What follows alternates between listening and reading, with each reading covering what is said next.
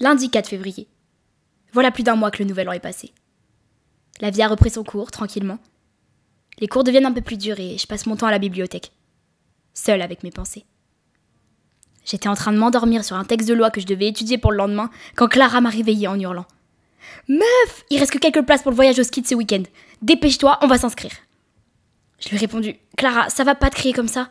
J'ai aucune envie d'y aller en plus, ça fait des années que j'ai pas skié et je vais me ridiculiser. Elle m'a regardé en souriant, avant de me tirer hors de la bibliothèque. Heureusement pour nous, la dame de l'accueil allait péter un scandale pour le bruit. Clara m'a pris les mains. S'il te plaît, Romy, s'il te plaît, il y aura vraiment tout le monde.